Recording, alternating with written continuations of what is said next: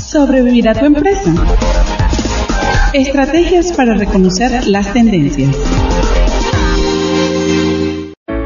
En este episodio le solicitamos el apoyo a Alberto Ramos, empresario, mentor y especialista en sistema de administración de la Hoover Administration College.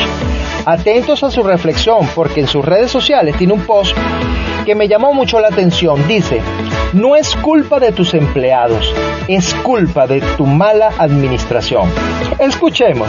Hola Junior, gracias por invitarme a estar en tu programa Entre Empresarios, la plataforma que nos une.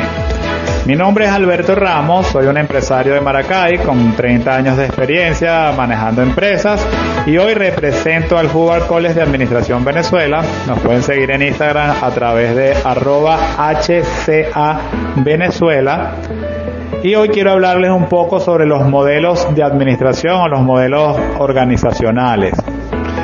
Y bueno, si tú eres un empresario que ha sido exitoso, sabrás que si no logras conseguir una manera de organizarte efectivamente y estás teniendo éxito o expansión, vas a ser una persona que va a tener sobrecarga de trabajo.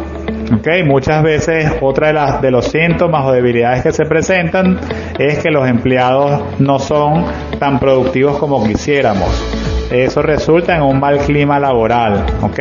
Y, bueno, también podemos tener problemas a veces en problemas financieros, problemas con la calidad del producto o intermitencia en la calidad del producto. Y estos son algunos de los síntomas cuando no tenemos un modelo de administración que definitivamente resuelve, resuelva parte de la problemática que tiene el tener una empresa o un grupo de producción de bienes o servicios.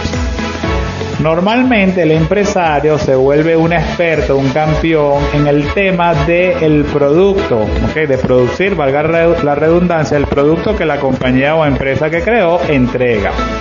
Pero falla o, o, el principal problema es que un modelo de administración tiene que ver con cómo formo la empresa, cuáles son las funciones básicas, cómo hago balanceo reparto esas funciones con el grupo que tengo, cómo selecciono el personal, cómo lo mido, cómo mido la productividad, cómo hago el marketing de una manera inteligente que incluya las relaciones públicas, el público objetivo.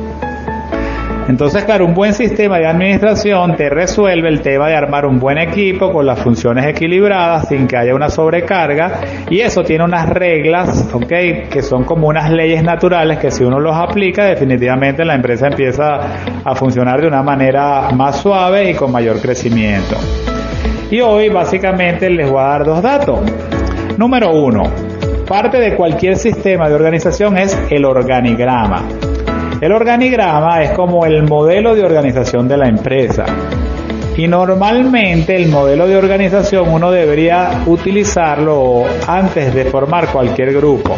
El organigrama, de hecho la palabra organigrama viene de organización, de orga, y la palabra grama viene como de holograma, que es mensaje en el papel.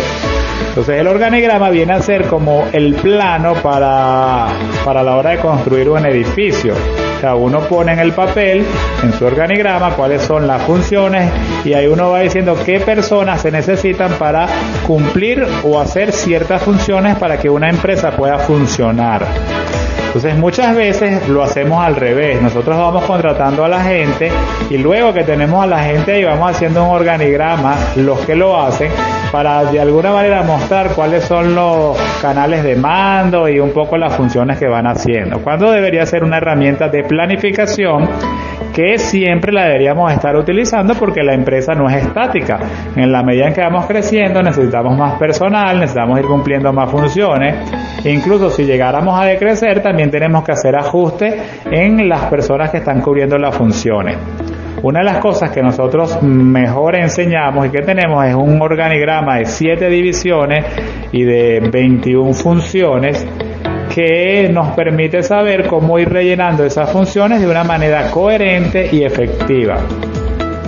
El otro tema importante es que un empleado puede hacer mucho o una persona puede hacer mucho y producir muy pocos resultados. Entonces un modelo de administración efectivo tiene que estar, basado en que cada empleado obtenga una productividad.